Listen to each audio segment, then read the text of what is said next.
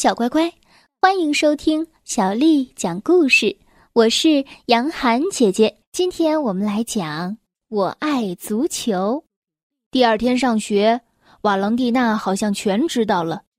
她没问我任何问题，甚至都没有说一句打趣的话，竟给我讲一些鸡毛蒜皮的事儿，想让我笑一笑。可是我一点都笑不出来。整整一天的时间。我没和球队的人说一句话，不过我还是不时的朝约才那边瞅上一眼。我发现他在躲避我的目光。下午四点钟放学以后，为了避开足球场，我绕了一大圈路。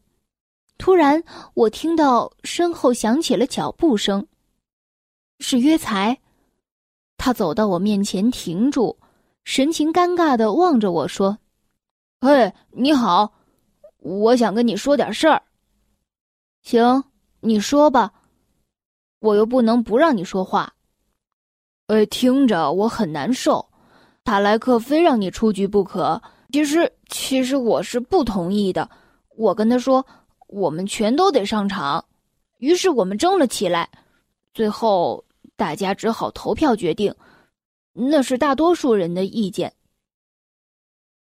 哦，感谢啊，这大多数人还真友好。可是这不是针对你一个人的，你明白？这是为了那场联赛，塔莱克、波罗、比拉尔想有一个最佳阵容去赢取胜利。好吧，不管怎么说。我现在对足球已经不感兴趣了，也不想再见到他们了。可是我希望我们还是好朋友。今天我不去练球了，我们来干点什么吧。我有点犹豫，说心里话，又和约才在一起玩了，还知道他曾经为我说过话，这让我挺高兴的。于是我邀请他去我家杀一盘儿。就因为这些纠缠不清的足球上的事情，我们都快一百年没在一起下棋了。进了房间，我把棋盘放在桌子中间，约才又开始耍起他的小把戏。他抬眼看着天花板，嘴里小声的嘟哝着，大概是些保佑他必胜的秘诀吧。嗨，谁知道呢？他每次下棋都这样，可是一次都没有赢过我。棋局开始，我一下子便全神贯注的投入进去。我设想棋子该如何一步一步的展开，下一步的棋路该怎么走。约才好不容易才挪动一个棋子，我马上就有反击。啪！不一会儿，我就得意的喊出：“将军！”哇，好厉害啊！你的脑袋就像个计算机哎。可是你的脑袋里像装了个炮弹，只知道盯着我的王炸，还不如多注意一下全局的变化呢。后来那几天，我尽量去想些别的事情，就是不去想足球。接着便是那个了不起的星期六了，联赛的日子到了。我知道，全校都会去为足球队加油，可是。我是不会去的，出局了呗。下午的时候，我正在家里看一本图画书，突然电话铃响了，米歇尔找你的。我听到妈妈喊我，我接过话筒，听出是约才的声音。喂喂，你好，是你吗，米歇尔？你还好吧？我们这里出了点状况，现在非常的需要你。啊。我不明白，喂，你先告诉我，你那边吵吵嚷嚷的在干什么呀？就是联赛啊，还会是什么？听着，出了个小状况，我刚才扭伤了脚踝。啊，是吗？怎么搞的？严重吗？嗯，还好吧，就是做了个假动作。可是我不能参加最后的这场比赛了。我没吭声。米歇尔，你赶紧过来替换我吧！现在我们四个对五个，必输无疑了。什么？你在开玩笑吧？你忘了我不是真正的足球队员，我没有技巧啊！这可是塔莱克说的。我说你能踢好。行了行了，快来吧，求你了，大伙儿都等着你呢。嘟嘟，就这样，电话挂了。这个突如其来的变化让我的脑子迅速的转动起来。一方面我很恼火，不让我参加比赛，现在又来找我帮忙。可是另一方面，现在约才是需要我的呀。几分钟之后，我做出了决定，立马穿上了球衣球裤，向我妈说明了情况。还没等她回过神来，我已经冲向了学校。球场边上围着一圈人，我听到有人在喊我的名字，是塔莱克。他朝我跑过来，后面跟着比拉尔、雷奥和波罗。塔莱克朝我大喊：“嘿，你好，冠军！感谢你能来。这样，听着，我们踢二十分钟，你替补约才，踢右后卫，好吗？”伙伴们把我推上场。我一眼就看到了不好阵容的对方球员和我们的体育老师热拉尔，他向我打了个手势。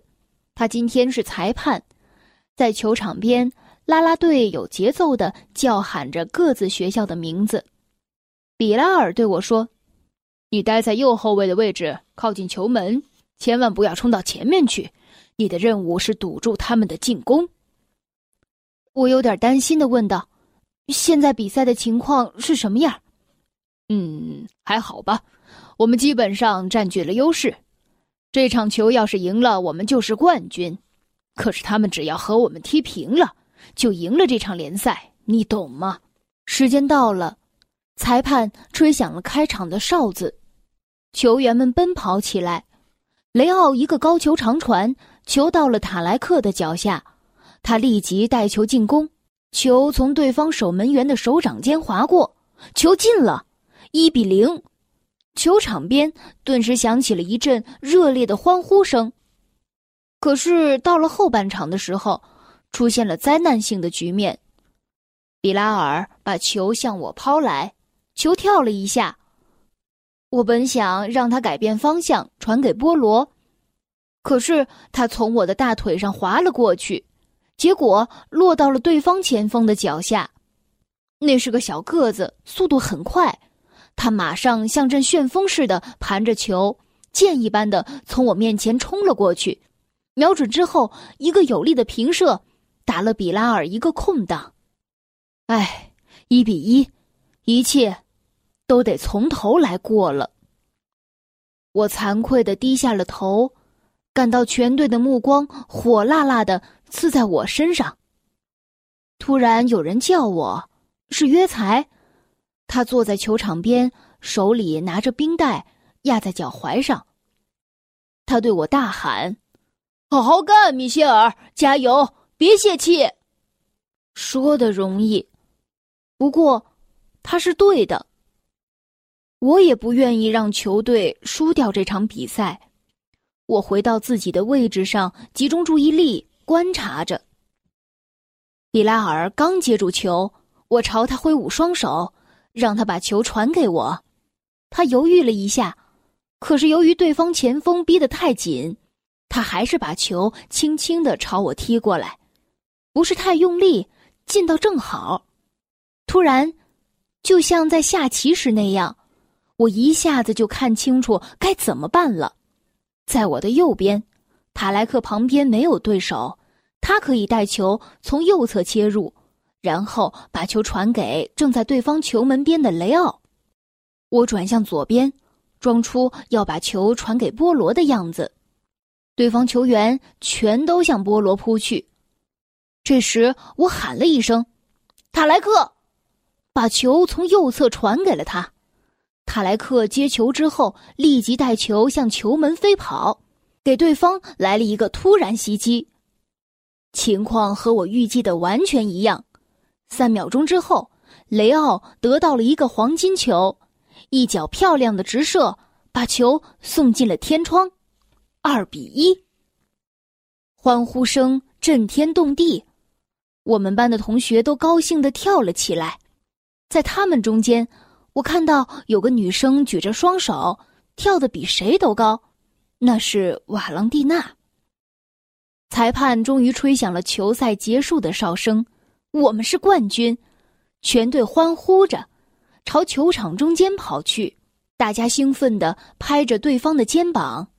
这时，约才单脚朝我们跳过来，大喊着：“哎，伙计们，你们看到米歇尔的假动作没有？”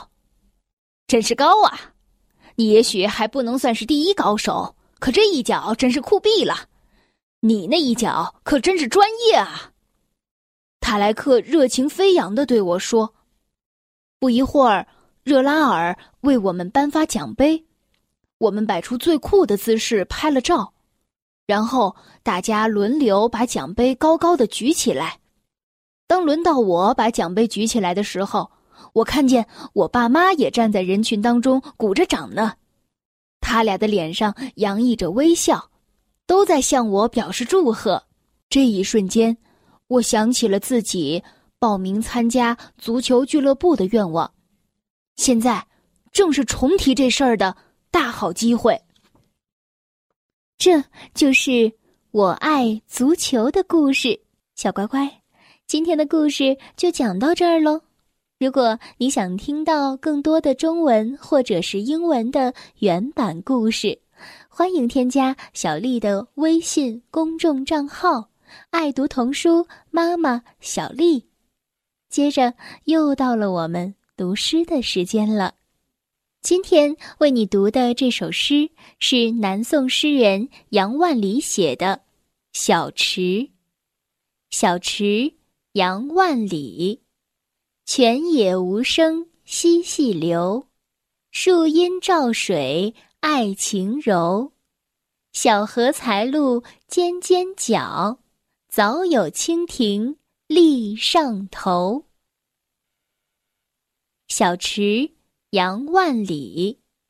泉眼无声惜细流，树阴照水爱晴柔。小荷才露尖尖角，早有蜻蜓立上头。小池，杨万里。泉眼无声惜细流，树阴照水爱晴柔。小荷才露尖尖角，早有蜻蜓立上头。小乖乖，晚安。